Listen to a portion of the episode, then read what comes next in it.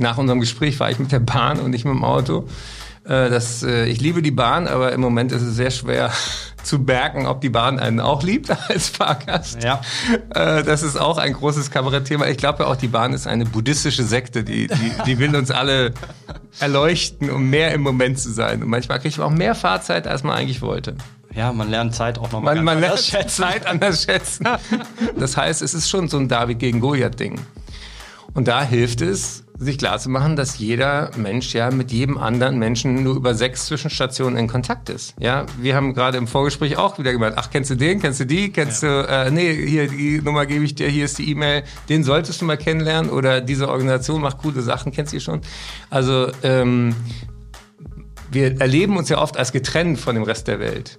Und das ist Quatsch. Die gute Nachricht ist, wir sind verbunden miteinander. Und das zu betonen und zu sagen, wen kennst du, wen kannst du bewegen, der mehr bewegen kann als du? Das finde ich eine, eine Challenge, die hoffentlich auch heute hier im Weltaufgang-Podcast die Runde macht, weil jeder ist doch mit irgendwem zur Schule gegangen. Mal das Kostbarste, was du vererben kannst, das ist nicht mehr ein pralles Konto, sondern das ist eine, eine Welt, die enkeltauglich und zukunftsfähig ist. Und wenn das Klick macht, dann erreichst du quer durch den Garten, durch alle Generationen, durch alle Parteien, durch alle sozialen Schichten Menschen eben im Herzen. Und das ist so wichtig. Und da kann jeder einen Unterschied machen. Jeden Tag einfach nur Mund aufmachen, sagen, ich mache mir Sorgen, das und das sind die Fakten.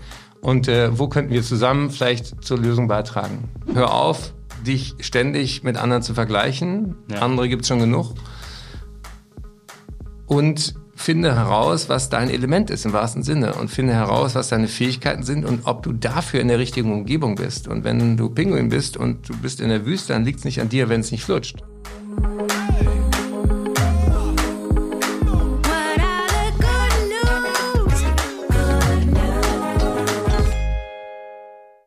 Hallo und herzlich willkommen zu einer neuen Folge von Weltaufgang der Good News Podcast. Ja, die heutige Folge ist in zweierlei Hinsicht ganz besonders. Zum einen könnt ihr vielleicht, wenn ihr zuschaut, schon erkennen, wir werden heute gefilmt und zwar vom wunderbaren Team der Stiftung Gesunde Erde, gesunde Menschen. Ein ganz großer Dank an euch und damit willkommen nicht nur an die ZuhörerInnen, sondern auch an unsere ZuschauerInnen. Zweitens habe ich heute einen Gast, den ganz Deutschland kennt. Dessen Terminplan ist so voll, dass einem schon vom Lesen schwindelig werden kann. Und trotzdem nimmt er sich immer Zeit für die Schwächsten in der Gesellschaft. Er ist Arzt, Kabarettist, Wissenschaftsjournalist, Buchautor, Moderator. Er ist im wahrsten Sinne des Wortes ein ausgezeichneter Radfahrer und eigentlich braucht er gar keine Vorstellung. Herzlich willkommen, Dr. Eckert von Hirschhausen. Hallo. Ich freue mich und ähm, direkt ans Eingemachte mit uns. In der heutigen Folge reden wir über die Wechselwirkung zwischen Umweltschutz und Gesundheit. Eckart, warum gehören diese Themen untrennbar zusammen? Ja, Medizin lange als was individuelles Arzt, Ärztin, Patient, Patientin gesehen und äh, das Symbol ist immer das Stethoskop. Ja, ich, ich nähere mich äh, mit mit einem kleinen Köfferchen. Und die Pandemie hat uns gezeigt, dass die großen Gesundheitsgefahren eben nicht mehr im Eins zu eins zu behandeln sind, sondern mit dem, was man sozusagen Public Health oder Global Health nennt, nämlich ähm, die hängen ganz eng zusammen mit der Art und Weise, wie wir mit der Erde umgehen, wie wir die Wildtiere krank machen. Die schicken uns dann ihre Viren. Das ist der Grund, warum Corona und Klimakrise und Artensterben so eng zusammenhängen. Und ich habe dann vor vier Jahren auch verstanden, die größten Gesundheitsgefahren sind im 21. Jahrhundert äh, viel, viel grundsätzlicher als die letzten Jahrhunderte. Wir brauchen, um gesund zu sein, Luft zum Atmen, Wasser zum Trinken, Pflanzen zum Essen und erträgliche Temperaturen. Und diese vier Grundlagen der Gesundheit sind allesamt in Gefahr und sind nicht mehr garantiert, obwohl wir immer so tun, als hätten wir einen Anspruch darauf, dass das immer so weiterläuft. Jetzt sind das wahnsinnig gravierende Themen. Du hast es gerade angesprochen. Ähm, Im Good News Magazin ist es bei uns aber ja so, dass wir immer auch über gute Nachrichten sprechen wollen. Was ist die gute Nachricht, die du uns heute mitgebracht hast? Die gute Nachricht ist, dass das immer mehr Menschen klar wird. Und ähm, ein kleines Beispiel, wir hatten äh, 2019 vor der Charité eine äh, Demo gemacht mit den weißen Kitteln, mit den Scientists for Future. Äh, wir haben da Millionen Menschen erreicht mit, äh, äh, mit dieser Verbindung. Und ein Jahr vorher waren wir noch auf dem Ärztetag und haben da eine kleine Demo gemacht vor dem Ärztetag, weil das da überhaupt kein Thema war. Ja. Und jetzt ist es eben, äh, ich war letzte Woche in Berlin auf einer, auf einer Pressekonferenz von den Neurologen und Psychiatern und ähm, DGPPN heißt das, das ist sozusagen der Zusammenschluss, die Fachgesellschaft dafür. Und die haben Alarm geschlagen und gesagt, wir haben eine Million mehr Menschen, die psychisch krank sind durch die Klimakrise. Und das ist nicht eine Good News, aber die Good News ist, dass sich endlich eben ganz viele aus den Gesundheitsberufen für diese Themen stark machen. Und das braucht es. Warum? Weil die Gesundheitsberufe in der Öffentlichkeit ein ganz hohes Vertrauen genießen, zu Recht, weil das erstmal nicht eine Partei ist und nicht äh, Politik und auch nicht irgendwie Interessen geleitet, sondern die Menschen, die nah dran sind an dem Leid, die äh, sollen in der Öffentlichkeit eine Stimme kriegen und das ist im Kern auch die Arbeit von gesunde Erde, gesunde Menschen, nämlich die Gesundheitsberufe zu aktivieren, die Öffentlichkeit zu informieren und auch im Hintergrund auf die Politik einzuwirken, weil wir werden mit dem, mit dem Jutebeutel diese Welt nicht retten, ja. sondern mit äh, vernünftigen Gesetzen. Und noch eine ganz konkrete gute Nachricht ist, das Ozonloch geht weiter zu. Ja, also ähm, das zeigt auch, wenn wir als Menschen die Gefahr erkennen und die Wissenschaft uns hilft, nämlich zu sagen, ach, dieses Riesenloch da oben, was die bösen Sonnenstrahlen durchlässt und nicht uns schützt, das, kriegen, äh, das hängt zusammen mit unserem Verbrauch von bestimmten Chemikalien, FCKWs. Und dann wurde nicht gesagt, oh, lass uns mal drüber reden, ob wir alle ein bisschen weniger Haarspray verwenden und wie wir andere, äh, andere Kühlmittel in den Kühlschrank kriegen, sondern es wurde ganz einfach gesagt, wir stellen das nicht mehr her, weil es uns killt. Und diese Klarheit, die man damals hatte, die brauchen wir heute genauso. Und dann heißt es mal, oh, Verbote sind blöd. Nee, Verbote äh, im Sinne von Ordnungspolitik und Richtlinien, was ist gut für uns Menschen und was ist tödlich, die braucht es. Und äh, dafür setze ich mich ein. Das finden wir vom Good News Magazin fantastisch. Wir folgen dir deswegen auch schon ziemlich lange.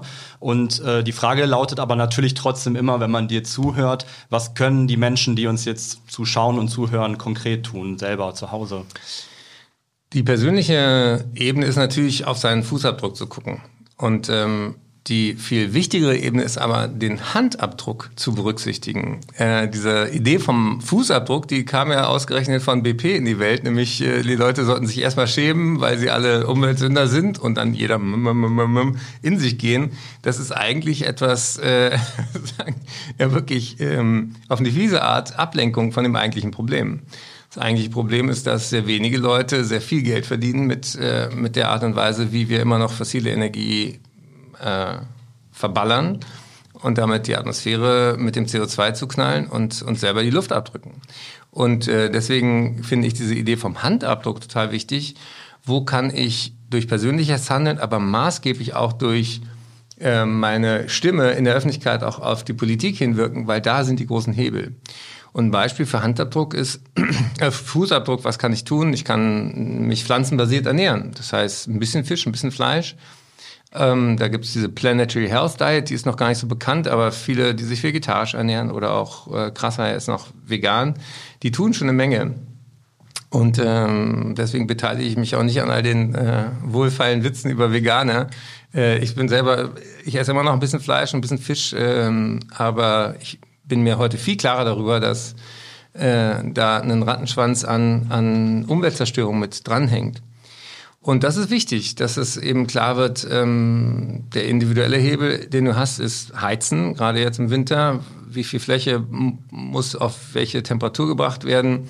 Wie, was kann ich da vielleicht auch an Isolation machen und so weiter. Das ist aber meistens, wenn man Mieter ist, nicht in der eigenen Hand, aber auch darauf hinzuweisen drauf. Ähm, das ist ein großer Teil des Fußabdrucks. Der zweite große Teil ist dann Ernährung. Der dritte Teil ist Konsum, oder das ist eigentlich so der größte Hebel. Da gibt es in meinem Buch auch eine Geschichte, die mir sehr am Herzen liegt, nämlich ähm, über meinen Vater, der den nachhaltigsten Tonstuhl der Welt hat. Vielleicht kommen wir nachher noch zu, machen wir einen kleinen Cliffhanger.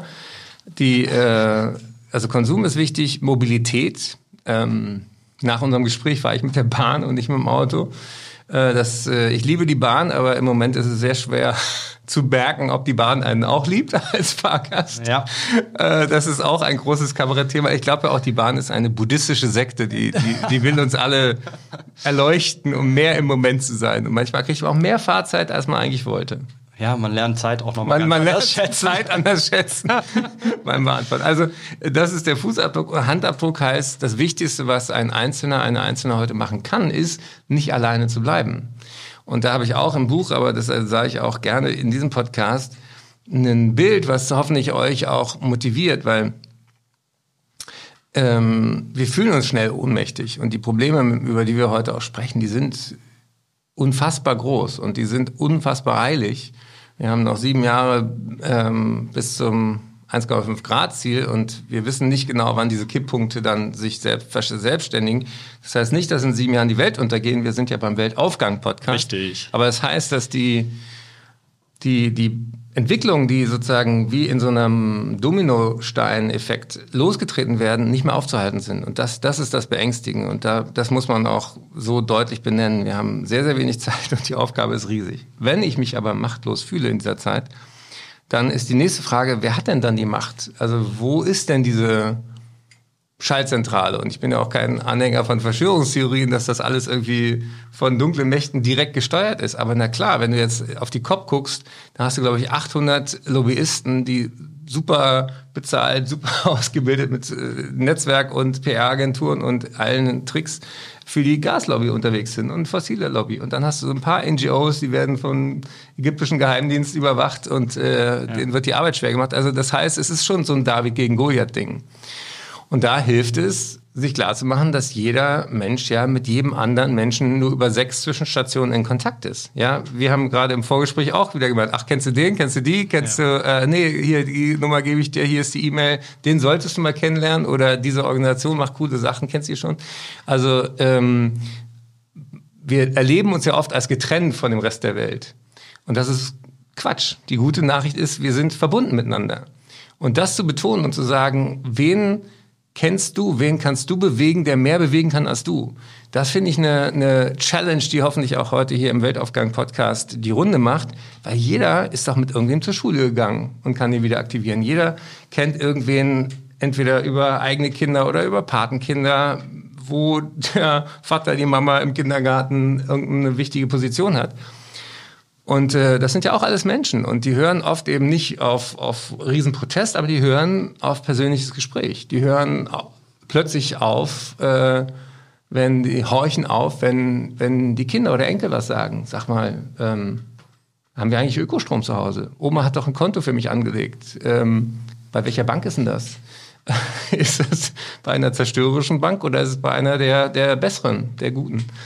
Ähm, sag mal, müssen wir eigentlich so auf den Urlaub fliegen? Können wir andere Sachen entdecken? Brauchen wir jeden Tag Fleisch? Und ähm, wo ist unser eigenes Geld eigentlich angelegt? Ja, Deutschland hat 7000 Milliarden Euro Privatvermögen. Das ist ja. eine unfassbare Summe.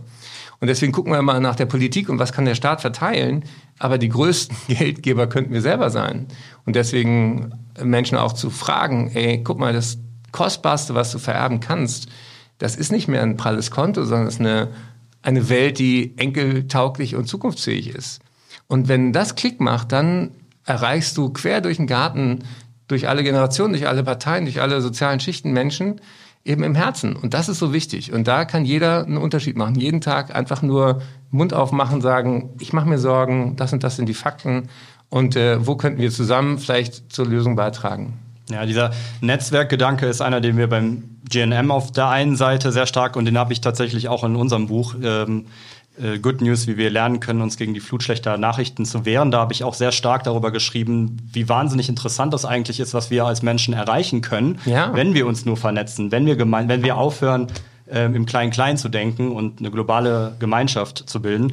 Und du hast ja gerade gesagt, eben dieses aufstehen und dann eben selber auch was machen, ist ganz, ganz wichtig. Und ähm, das ist bei uns im Weltaufgang-Podcast tatsächlich auch immer so, dass wir sagen, wir berichten ja nicht einfach nur die guten Nachrichten hier, sondern hier sprechen wir vor allem auch über inspirierende Persönlichkeiten. Da darf ich jetzt mal sagen, das bist du definitiv für uns. Ähm, bist eine sehr inspirierende Persönlichkeit und ich ähm, finde das absolut ein Wahnsinn, Eckert. Ähm, ich habe bei der Recherche über dich äh, gesehen, du bist versuche jetzt mal nur eine kleine Auswahl an dieser Stelle. Ja. Du hast 2008 die Stiftung Humor hilft Heilen gegründet. Du unterstützt den europaweiten Wettbewerb Be Smart, Don't Start zum Nichtrauchen an Schulen. Bist im Kuratorium der Deutschen äh, Krebshilfe. Äh, wenn man erstmal denkt, was hat ein Nichtrauchen mit, mit Klimaschutz zu tun? Ja. Ähm, äh, also junge Menschen rauchen ja nicht, weil sie nicht wüssten, dass es gefährlich ist, sondern weil sie wissen, dass es gefährlich ist. Ja. Ähm, wenn man äh, sich an seine eigene Pubertät zurückerinnert, dass, da willst du ja Grenzen verletzen, du willst Dinge ausprobieren, du willst zeigen, du bist eigentlich unsterblich. Und ähm, ich habe äh, damals als Arzt in der Kinder- und Jugendpsychiatrie gearbeitet und äh, hatte da Jungs in der Behandlung, die haben S-Bahn-Surfen gemacht. Warum? Weil es gefährlich ist, ja. ja.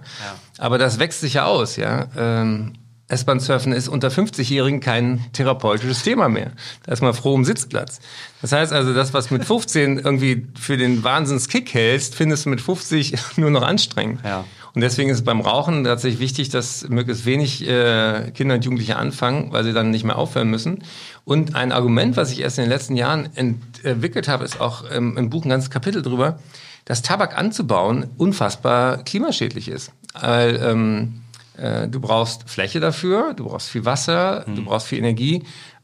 Ähm, und das fehlt ja oft den Menschen vor Ort, um was zu produzieren, was sie selber essen können. Ja, also das heißt, äh, von dem Anbau über das Rauchen selber bis hin zur Entsorgung von diesen Filtern. So ein Filter kann unfassbar viel Wasser dreckig machen. Wenn dem Giftwasser im Filter konzentriert ist, sterben die Fische und so weiter. Und wenn man das den Jugendlichen vermittelt, dann ist nicht mehr, oh, du, du äh, böse, böse, wer raucht, sondern guck mal, äh, willst du Teil von diesem System sein? Sagen viele, nö, das wusste ich gar nicht, nö, brauche ich nicht. Und ich ganz ehrlich, ich glaube auch der eine Grund, warum Rauchen zurückgeht in der Jugend, sind die Handys. Okay. Ein Jugendlicher müsste, um eine Zigarette anzuzünden, das Ding aus der Hand legen. Das, das wird sehr, sehr schwer zu koordinieren. Ganz pragmatisches Argument. Also ich war jetzt gerade in einer langen Aufnahme. Ja, ich wollte, ich wollte Sachen, ich nur möchte, unterbrechen. Ich, ich, dachte, du, du willst vielleicht, äh, du bist so bescheiden, dass Bevor du, du den Wikipedia-Antrag hier Hey, das hat, also liebe Grüße an Pia an dieser Stelle, meine Aufnahmeleiterin, die das alles recherchiert hat hier, extra noch nachts. Naja, gut, also der Punkt ist aber klar, du machst unglaublich viel. Ich sag trotzdem jetzt noch Deutsche Depressionshilfe, finde ich wichtig, die Stiftung, Ärzte ohne Grenzen und natürlich hast du die Schirmerschaft und Beiratschaft in unglaublich vielen Projekten. Ähm, und jetzt hast du eben die äh, Gesellschaft, äh, Entschuldigung, die Stiftung Gesunde Erde, gesunde Menschen gegründet. Warum ist dir dein Ehrenamt so wichtig? Ja, also äh, gesunde Erde, gesunde Menschen ist für mich sozusagen Ehrenamt. Ich habe äh, inzwischen zwei Teams, eins in Berlin ähm, nah dran an der Politik, eins hier in Bonn, weil auch in Bonn ähm, tatsächlich viel Klimapolitik gemacht wird. Hier ist die UN, hier sind äh, viele Forschungseinrichtungen, hier sind äh, die Ministerien auch immer noch vertreten und so weiter. Und ähm, deswegen möchte ich sagen, da arbeiten Profis. Mhm. Äh, die werden auch bezahlt und dafür brauchen wir auch Geld. Deswegen jemand, äh, der jemand kennt, der uns Geld geben kann, willkommen. Wir pflanzen Ideen und äh, das ist kurioserweise den meisten Leuten nicht so konkret vorstellbar wie Bäume pflanzen. Ja? Aber wenn man sich klar macht, wie kurz wir noch Zeit haben, diese Welt zu retten, dann ist klar, ein Baum, bis der nennenswert CO2 speichert, das dauert Jahrzehnte. Wir müssen erstens alle Bäume, die da sind, viel besser pflegen. Wir müssen Moore wieder vernässen und, und, und. Aber Ideen können viel schneller wachsen als Bäume. Und deswegen machen wir eben diese Arbeit ähm, im Vordergrund und im Hintergrund parallel.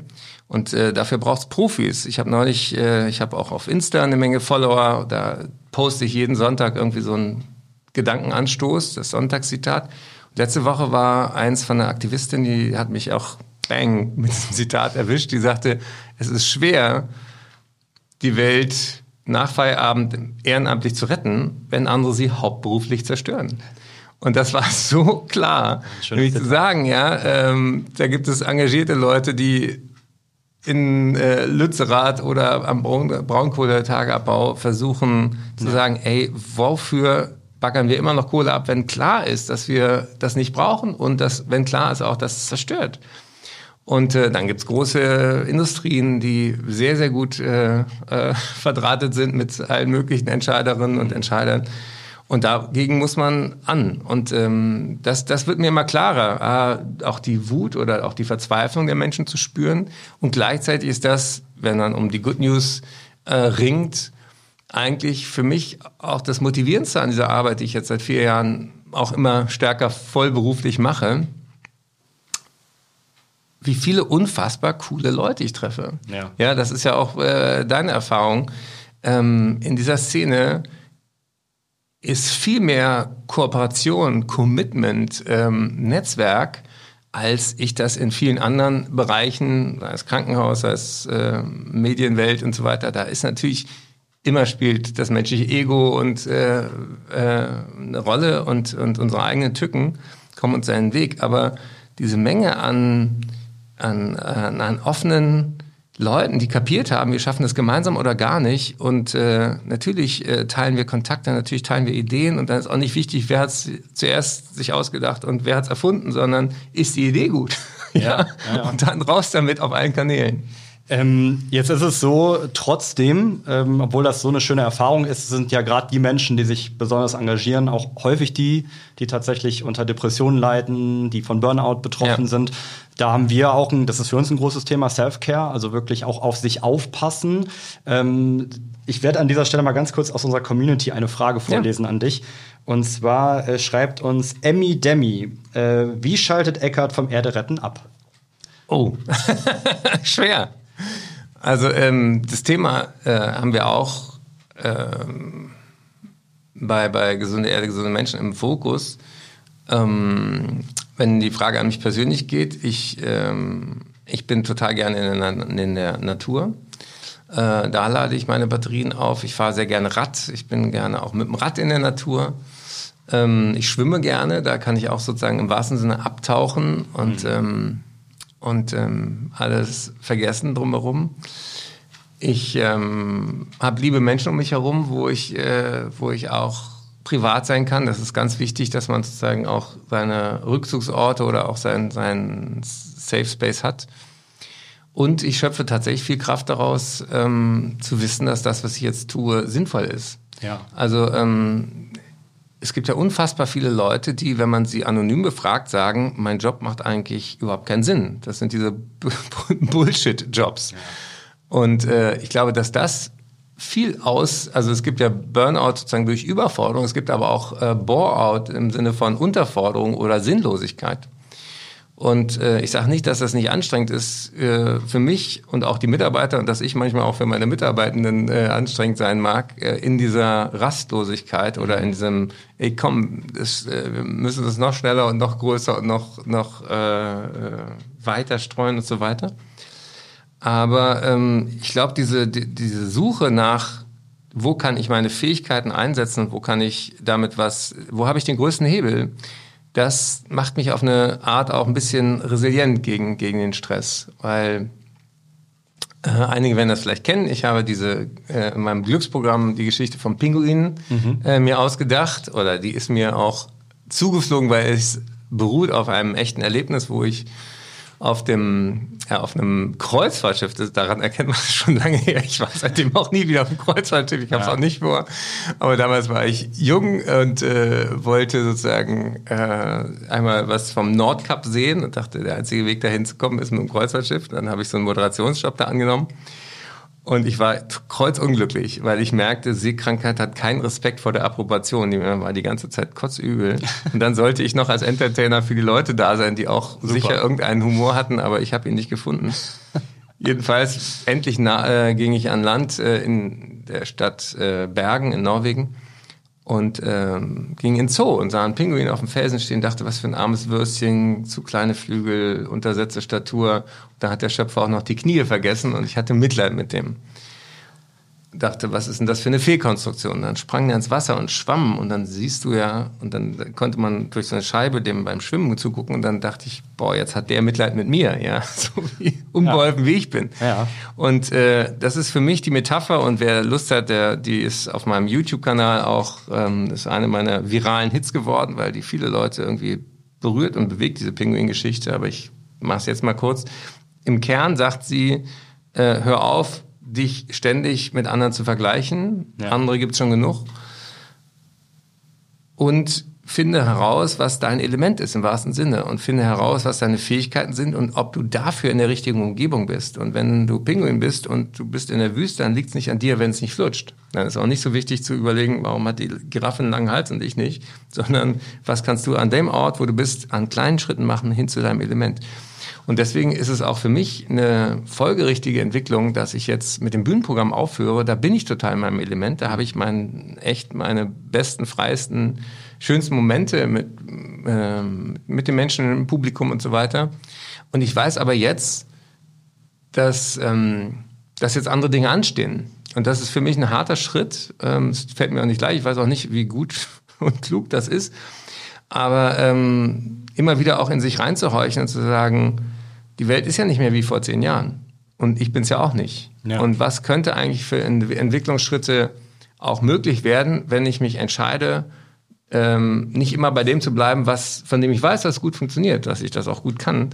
Aber ähm, das, das ist im Moment sozusagen mein, meine Reise und ähm, da bin ich gespannt und ich habe das Gefühl, erst wenn man eine Tür zumacht, werden sich die anderen öffnen. Und da, dazu kann ich jeden auffordern, an seiner Stelle auch zu überlegen, was ist dieses dieses Calling, was ist der Purpose, um, um diese blöden englischen Begriff zu nehmen, weil die Deutschen klingen immer so cheesy. Berufung ist immer so ein, ja. äh, ein bisschen pathetisch oder ähm, Das mögen Sinn. wir Deutsche auch nicht so gerne. Ne? Genau, also ja. ihr wisst, was ich meine. Genau, ich finde das sehr mutig und wir machen an dieser Stelle einen kurzen Werbeblock tatsächlich für Eckert, weil er hat es ja gerade gesagt. Ich finde es mutig, dass du, dass du jetzt aufhörst, ähm, erstmal damit, um dich eben mehr dem Klima, dem Umweltschutz zu widmen. Und äh, deswegen die klare Aufforderung auch an unsere Community. Ähm, Eckart macht noch ein paar Programme.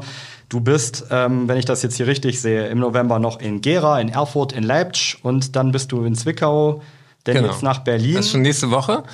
Genau. Und dann bin ich in Berlin am 6. und 7. Dezember. Da spiele ich in meiner Heimatstadt im Tempodrom. Oh. Das ist ein super Ort. Nämlich ja. das ist so wie so ein, so ein großes Zirkuszelt, nur eben stabil. Und äh, das, ähm, da freue ich mich total drauf. Und es gibt noch für alle Shows Karten, nicht mehr für alle, aber ähm, ja. Dreieich und äh, Essen ist, sind schon ausverkauft. Aber äh, wer was zu Weihnachten verschenken will, ich spiele auch noch im Januar ganz paar Termine in Aachen, in, in ähm, Frankfurt, Frankfurt, Frankfurt Jahrhunderthalle, ist auch ein ganz toller ja. Ort. Mannheim bist du auch noch? In Mannheim, genau. Ja, habe ich hier noch drin stehen. ja. Und zu den Ölschern gehst du auch noch, kommst auch noch ins Rheinland. Ähm, ähm, und das nur noch Aachen, Aachen und äh, genau. Aachen bin ich noch. Was ist mit äh, Trostorf, äh, hier schön bei uns um die Ecke? Da bist du im WDR 5, da bist du aber das Ja, da bin ich mit Tobi Mann. Das, das, ja. ist, ähm, das ist ein kleinerer Rahmen. Äh, ich mag Tobi Mann, Tobias Mann und wir haben zusammen Funny for Future äh, gemacht, nämlich auch zu gucken, wo gibt's lustige äh, Nummern rund ums Thema Klima ja. und unser, unsere eigenen Widersprüche. Und das, das, das gibt's auch. Also äh, alle Termine sind auf hirschhausen.com auf meiner Homepage. Und ähm, ja, wir äh, blenden die auf jeden es gibt Fall auch, äh, ähm, obwohl ich kein Fan von Black Friday bin, weil man sollte sich nichts kaufen, was man nicht wirklich braucht. Ja. Ähm, bin ich bei Eventim, das ist der Ticket-Veranstalter. Ähm, und äh, das Portal, bei Eventim gibt's gerade die äh, schwarze Black Week oder was. Und da gibt's ähm, äh, rabattierte Tickets. Also ich hoffe, dass jeder, der Lust hat zu kommen, sich das auch leisten kann. Und ähm, und äh, ja, es wird ein unvergessliches Ereignis werden, weil ähm, äh, wer mich aus dem Fernsehen kennt, kennt mich nicht wirklich. Ich, ich liebe das mit der Bühne und ich habe einen Pianisten dabei. Es gibt Musik, wir singen äh, zusammen, auch zusammen im Publikum. Ich zauber ein bisschen. Also es sind lauter Sachen, die wahrscheinlich keiner erstmal vermutet hat. Und ähm, ja, also kommt, kommt her. du hast gerade schon gesagt, Musik. Ähm, wir hören gerade schon im Hintergrund äh, so ein Saxophon anklicken. Das ist bei uns im Podcast immer das Zeichen, dass wir jetzt in eine Teepause Oh ja, yeah. it's tea time. Grab your cup and saucer. It's time for tea.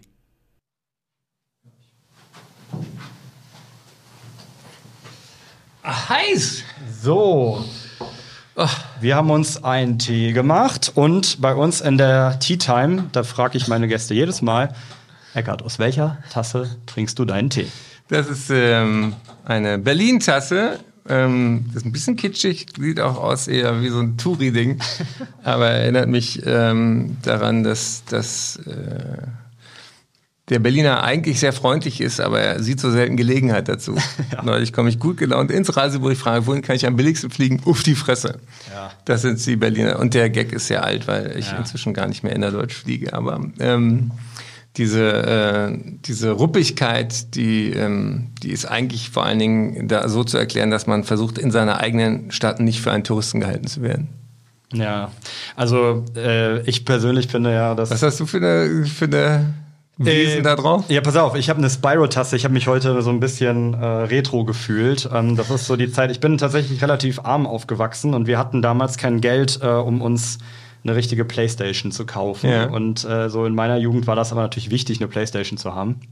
Und ich habe dann irgendwie Himmel und Hölle in Bewegung gesetzt und damals noch 50 Mark, da merkt man, dass man älter wird, habe ich 50 Mark gespart und habe mir dann eine geholt und dann reichte es aber nicht mehr für das Spyro-Spiel mit dem kleinen Drachen Spyro, ähm, sondern wir hatten immer nur eine Demo. Also wir haben so eine Demo und haben dann so drei Demospiele und die gingen auch irgendwie nur 10 Minuten und die haben wir aber dann 190 Mal gespielt. Und das habe ich deswegen ausgewählt, weil ich gedacht habe, Retro, ich bin ein unsterblich großer Maus-Fan tatsächlich. Gucke bis heute noch jeden Sonntag die Maus und war, also hätte meinem jungen Ich jemand gesagt, ey, du sitzt irgendwann mal mit Eckhard von Hirschhausen da, der die, das ist der Mann, der die Maus-Show moderiert, ähm, da hätte ich wahrscheinlich gesagt, ja. Und deswegen ist meine erste investigative Frage in der Teepause: Hast du die Maus schon mal getroffen? Ja, ja ähm ich hätte auch nie geglaubt, als ich aufgewachsen bin. Ich bin auch äh, sehr bescheiden aufgewachsen, ähm, was sozusagen das Materielle angeht, mhm. nicht die, was nicht die Liebe oder auch die, äh, die Bildungschancen angeht. Da haben meine Eltern viel, viel getan. Da bin ich ihnen bis heute dankbar. Aber mhm. äh, dadurch, dass sie selber geflüchtet sind und beide nicht in Deutschland geboren, sondern in, in Baltikum, in Estland und alles einmal verloren äh, hatten, dann ähm, war ich auf eine Art und Weise auch ähm, sehr früh relativ skeptisch, wie viel Markenprodukte braucht man, wenn du die Klamotten von deinen Brüdern erstmal auftragen musst. ja. Dann kannst du entweder sagen, oh, schlimm, oder kannst sagen, äh, warum ist denn das nicht normal? Ja. Und ähm, die, die andere Seite, die, die ich, äh, wenn du so äh, freimütig auch erzählst, dass, dass ihr auch mit wenig Geld äh, auskommen musstet, es gibt äh, eine, eine, ja, eine, ein Grundmissverständnis, Nämlich, dass die Leute, die sehr viel über Nachhaltigkeit reden, auch besonders Nachhaltigkeit leben. Und äh, da gibt es im Buch auch den Begriff des aufgeklärten Verschmutzers. Und ähm, das ist auch wichtig, dass man darüber redet, dass auch die, der Fußabdruck extrem von dem Geld abhängt, was man zur Verfügung hat. Und auch wenn äh, Geld sehr ungleich verteilt ist in Deutschland, ärmere Menschen können noch so viel Billigfleisch kaufen im Discounter, wie sie wollen. Sie werden nie an den Fußabdruck rankommen von jemand, der eine große Wohnung hat, der zwei Autos hat, der zweimal in Urlaub fliegt und ja. aber ständig das Wort Nachhaltigkeit im Mund führt. Ja? ja? Also das ist auch wichtig, dass man da sagt, ähm, auch wenn wir jetzt nochmal von, von der Unverteilung in Deutschland auf die globale Ungerechtigkeit schauen, wir haben jetzt acht Milliarden Menschen auf diesem Planeten, dann sagen viele, oh, das sind einfach zu viele, es gibt Überbevölkerung. Dann sage ich, naja, wer über ist, es sind vor allem, wer drüber ist, sind äh, die reichen Menschen, die unfassbar viel mehr Ressourcen verbrauchen, als ihnen zusteht. Du redest ja jetzt schon wieder über das Fachthema, was ich total Stimmt, wichtig finde. Wir wollten der, über Maus. Die, die, die, die Maus. Maus. Äh, ja. äh, genau, die Maus ist super. Ich, ich kenne die Maus. Ähm, jetzt. wir so haben seit, seit zwölf Jahren haben wir diese, diese Sendung, die fragt doch mal die Maus-Sendung und äh, auch Quizzes Menschen beim WDR für die ARD.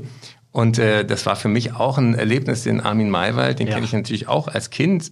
Und diese Stimme, ja. die, die ist so tief in uns, in unserem kollektiven Gedächtnis. Und wenn man dann äh, ihn mal trifft und denkt, den gibt's wirklich. und er ist jetzt auch über 80. Ja, also das ist, das ist schon ein, ein tolles Format und eine klasse Marke. Warum? Weil, weil sie im Prinzip diese kindliche Neugier ja nimmt Voll. und auch auch Menschen ernst nimmt, ja, in ihrer Neugier. Und trotzdem total ulkig. Das ja. finde ich immer so toll. Also vor allem natürlich die ganz alten Sachen waren noch ulkiger, wenn ich mir gucke, angucke, wenn äh, Armin da irgendwie sich da mit der Socke an seinem Fuß rumfummelt.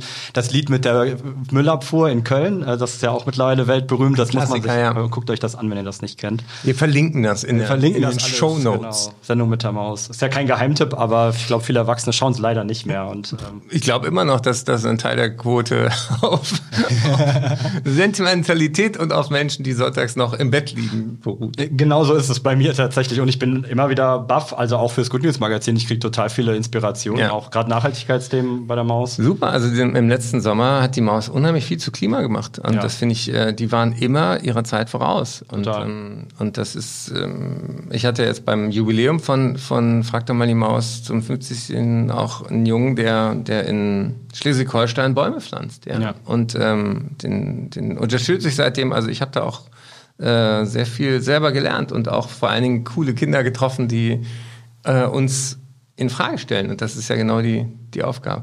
Du musst übrigens bei grünem Tee den Beutel rausziehen, sonst oh, wird er sehr bitter. Ah ja, gut, danke für den Tipp. Einmal. So. Zack, merci. Sehr gut. Zum Wohle. Zum Wohle. Ähm, ich möchte mit dir aber auch noch mal eine Tea Time über was etwas äh, ja, Ernsteres äh, sprechen tatsächlich. Und zwar, du bist einer der wenigen Menschen, die ich in der Öffentlichkeit erlebt habe, die über das Thema chronische Erkrankungen reden. Mhm. Ganz besonders reden wir, wenn wir jetzt bei Long Covid schauen, auf äh, das Thema MECFS. Mhm. Es ist aber so, dass es ja auch viele Betroffene gibt, die schon lange unter diesen ja. Erkrankungen leiden, die dann leider, leider erst jetzt, oder noch nicht mal, aber jetzt dann vielleicht durch Long-Covid so langsam die Aufmerksamkeit dann auch darauf äh, fällt. Ähm, gibt es von deiner Seite aus äh, hier an dieser Stelle eine Botschaft, Tipps, vor allem an deine Kolleginnen und Kollegen in der Medizin? Ähm, was kann ich machen, wenn ich einen Menschen vor mir habe, der unter einer solchen Erkrankung leiden könnte? Also das, das, das, ähm, das Ausmaß, wie viele Menschen mit MECFS betroffen sind und auch mit Long-Covid und auch ein kleiner Anteil davon auch von Post-Vac, also von, von Menschen, die durch die Impfung sozusagen äh, Long-Covid entwickelt haben, das hat mich total umgehauen.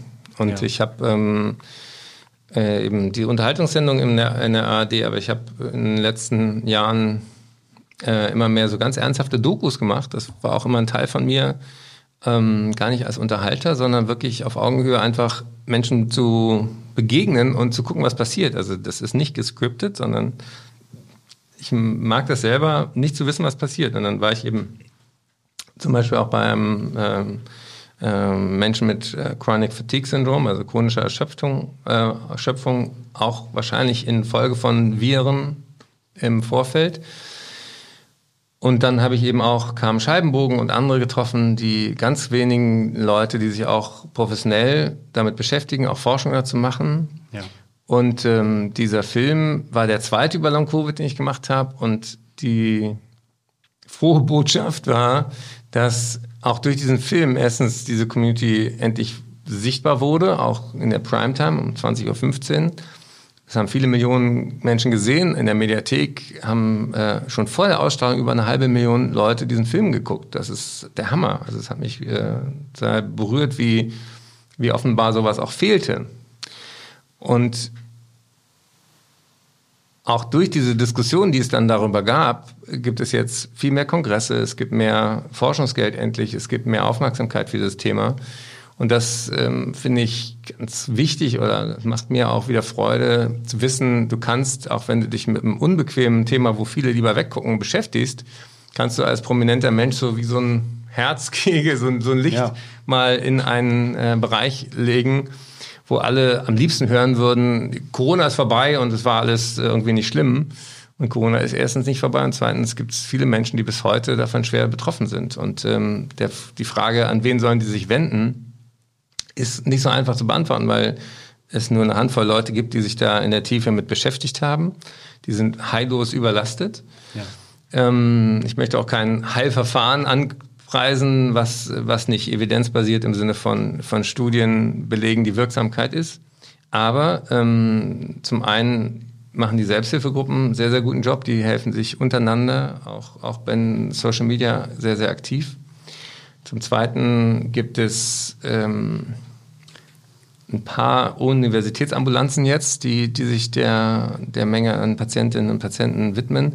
Aber die Hausärztinnen und Hausärzte, die Niedergelassenen, haben eine Schlüsselfunktion. Absolut. Und wenn die dort sozusagen abgewiesen werden, und es gibt immer noch viele, die denken, ah, das ist ja alles psychosomatisch, die bilden sich das ein, ähm, dann beginnt eine Odyssee. Das sind ja Menschen, die oft aus ihrem Berufsleben raus sind. Das sind Menschen, die auch, ähm, ja, also kurzfristig Unterstützung zu finden, das gelingt vielen. Aber diese, diese Dauer, die ist total hart. Also der, der Martin, den ich da interviewt habe, auch in dem Film, der wird von seinen Eltern gepflegt. Ja, ja? und ähm, das ist ja genau andersrum. Das normalerweise ähm, pflegt man selber irgendwann seine Eltern, wenn die älter werden. Aber plötzlich als, er sagt das auch sehr berührend, weil er sagt, ich, ich war ein erfolgreicher Jurist und jetzt bin ich sozusagen wirklich hier jeden Tag im Bett und ich musste für dieses Gespräch auch alle meine Kraft zusammensammeln, hat Medikamente genommen, nur um mit mir gesprächsbereit zu sein.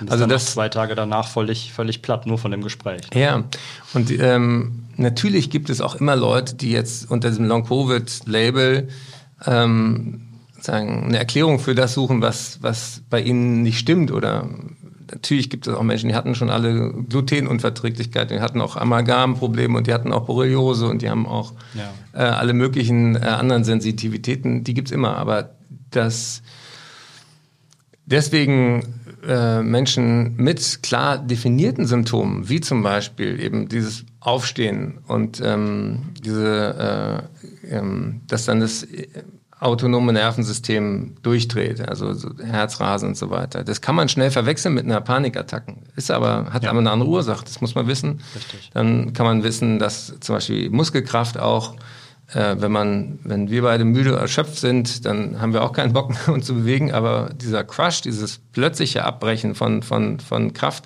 das ist sehr typisch. Und äh, es gibt aktuell auch Forschung dazu, ähm, gerade publiziert, ähm, dass es auch Biomarker gibt im Gehirn. Das heißt also, diese These, das ist alles Einbildung, die ist definitiv falsch und ähm, alle Menschen, die das hören, sollten sagen, bitte informieren Sie sich besser.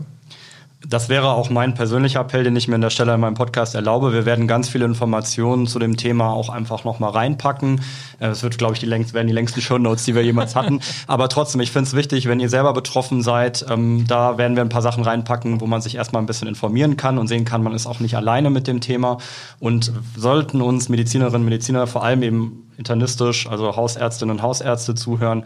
Äh, die ganz, der ganz klare Appell von Eckert und auch von mir als Angehörigem äh, tatsächlich von der Betroffenen, äh, bitte nicht sofort psychosomatisch abtun, sondern bitte, bitte besser informieren. Und da tun wir dann eine Podcast-Folge zum Beispiel rein, wo es, äh, wo sich andere Hausärzte und Hausärzte darüber austauschen. Fand ich ein sehr spannendes Thema. Wie kann ich eben das Evidenzbasierte auch mit der Erfahrung der PatientInnen aber ähm, um nochmal zu sagen, die Psychosomatik hat ja durchaus ihre Verdienste. Also Absolut. diese Frage, wie man sich, ähm, wie stark Seele und Körper vernetzt sind, sagt ja auch nichts darüber aus, was zuerst da war. Ja, also ähm, dass dass auch eine therapeutische Begleitung manchen Menschen hilft, mit der Situation klarzukommen, das möchte ich äh, unbedingt betonen. Absolut. Aber es gibt viele, die würden nichts lieber äh, als wieder arbeiten können und die die sozusagen fühlen sich missbräuchlich sozusagen in die Psychoecke getan, wo sie nicht hingehören. Und deswegen, wie immer in der Therapie, äh, bevor man anfängt mit der Therapie, muss man erstmal die Diagnose sortieren. Und das ist komplex, da sage ich auch nicht, dass es einfach ist, aber wir haben da in Deutschland unfassbaren Nachholbedarf und ähm, ja. danke für die Aufmerksamkeit, die du auch aus eigener Anschauung dieser Community auch gibst. Also ähm, ich, äh, in der Mediathek und ähm, es, es sind, sind auch die Filme und äh, genau. vielleicht gibt es auch nochmal einen neuen. Das müssen wir mal schauen. Es gibt ganz, ganz viele tolle Sachen. Ja. ja. Okay, gut. Jetzt uns, ich muss zum Zug. läuft, es läuft die ja. Zeit davon und Eckhard muss zum Zug. Deswegen wollen wir noch mal einmal zum Schluss jetzt wieder auf das eigentliche Thema dieser Episode zurückkommen. Ähm, warum sagst du in deinem Buch, Gesundheit ist ansteckend? Hm. Gesundheit ist ja nicht nur körperliche, sondern auch seelische Gesundheit. Und wir sind soziale Wesen und wir gucken uns ganz viel, was wir tun, immer von anderen ab. Und ähm, da gibt's auch in meinem Buch über das Glück, äh, Glück kommt selten allein, ganz viele Beispiele, wo klar ist, Mensch, ähm, äh, wir, wir stecken uns auch mit Ideen an, ja. wir stecken uns auch mit äh, Essgewohnheiten an. Wenn du einen Freundeskreis hast, die ständig äh, Bier trinken und Chips essen, dann wirst du, weil wir dazugehören wollen, sehr gerne da mitmachen mit anderen Freunden, das kennst du auch selber, ja, ähm, verhältst dich komplett anders, obwohl du ja eigentlich derselbe Mensch bist. Aber ähm, deswegen gilt das fürs Individuelle wie auch eben wieder global. Wir haben bei der Pandemie gesehen, ähm, ich habe noch Tropenkrankheiten gelernt. Das heißt, äh, du lernst irgendwelche exotischen Symptome und denkst, damit habe ich nie im Leben irgendwas zu tun. Mhm. Und äh, durch die Klimakrise haben wir zum Beispiel eben jetzt auch Überträgermücken plötzlich in Deutschland, äh, die hier eigentlich nicht hingehören, asiatische Tigermücke. Habe ja. ich letzte, also vor ein paar Wochen noch, als es hier so warm war, noch gesehen tatsächlich. Ja, ja die haben so besondere Streifen und so mhm. weiter. Das Zweite ist, dass wir auch Viren äh, wie ähm, Westnil-Virus plötzlich in Berlin haben. Wir ja. haben sogar Todesfälle. Das zeigt, absurd, also Gesundheit ist global und global hieß früher mal weit weg und global heute heißt auch hier. Und äh, positiv formuliert, wenn wir die Chance haben, weil wir die Grundlagenforschung haben, weil wir die, ähm, die, ähm, sagen die äh, Unternehmen haben, die dann auch äh, Impfstoff herstellen können, dann ist es unser verdammter Job, dafür zu sorgen, dass alle Menschen davon auch profitieren und dass nicht nur die Unternehmen Profit damit machen, sondern wir müssen ein eigenes Interesse daran haben, dass es allen Menschen gut geht, weil dann geht es uns selber besser. Also das ist sozusagen, wir haben auch Entwicklungszusammenarbeit äh, lange immer so als Almosending verstanden. Und da gibt es ja auch diesen Begriff des White Saviorism, also wir sind die Weißen, Schlauen und Reichen und wir geben euch ein bisschen was ab und wir wissen auch, wie es besser geht. Und das ist äh, sehr problematisch und deswegen finde ich diese Idee, dass wir auch ähm, mit dem äh, mit Bildungsprogrammen für Mädchen im globalen Süden, da, mit Zugang zu Gesundheit, zu Verhütung, zu Impfstoffen, zu äh, Hygiene, ja. all das ist total wichtig und schützt letzten Endes auch unsere eigene Gesundheit, weil wenn wir es nicht tun, werden immer weitere Zoonosen, immer weitere Keime, immer weitere äh, Vielflieger-Viren zu uns kommen. Und das finde ich wichtig, dass man ähm, versteht, einem Virus ist völlig egal, ob du Mensch bist oder Tier, ob du weiß bist oder schwarz, ob du versichert bist oder nicht. Ja. Und genauso egal ist es einem CO2-Molekül, aus welchem Land es kam. Also die Atmosphäre gehört uns allen und ähm, diese Idee, wie im Himmel, so auf Erden, hat äh, im Vater unser ja auch eine spirituelle Bedeutung, aber eben auch eine äh, konkrete. Alle Tonnen CO2, die wir jetzt weiter da oben äh, die Atmosphäre verdrecken, drückt uns die Luft ab. Und ich glaube, dass diese Wiederentdeckung von Gemeinschaftssinn, von, von ähm, more in common, von, ähm, von dem Aha, wir können uns da gar nicht rauskaufen. Wir sind auf Gedeih und Verderb, aber eben auch zum Wohle aller anderen äh, hier. Und äh, das motiviert mich auch, wenn das sozusagen als Schlussappell noch, noch klar wird. Ähm, es gab, wurde viel über die letzte Generation gesprochen und auch sehr, sehr unfair da, da medial darüber berichtet. Mhm. Ich möchte nicht die letzte Generation gewesen sein, der es gut ging. Ja, ich habe schon das, den Wunsch, dass, dass, ähm, dass spätere Generationen nicht äh, uns hassen. Ja, auch ganz, ganz tief verstanden, weil die werden sich alle sagen, 2022, was konntet ihr wissen, alles, ja.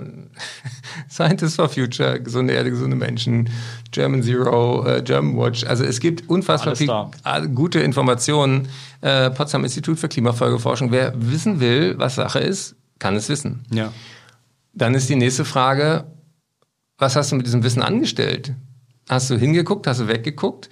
Und ich möchte mich nicht dümmer stellen, als ich bin. Ja, und das sollte auch keiner. Und äh, wir werden gefragt werden, so wie bei der Maus Löcher in dem Bauch der Erwachsenen, werden wir auch gefragt werden, was habt ihr getan? Und ich wünsche uns allen, dass wir dann sehr gute Antworten haben. Wunder, wunderschön. Wenn du mir eine letzte kleine Frage noch erlaubst. Mhm. Ähm, du hast bei, im Podcast Ist das noch gesund mit Jal Adler, da hast du gesagt, als Ärzte müssen wir nicht nur Diagnosen, sondern auch Lösungen bieten. Was sind denn die Lösungen, die die Medizin bietet?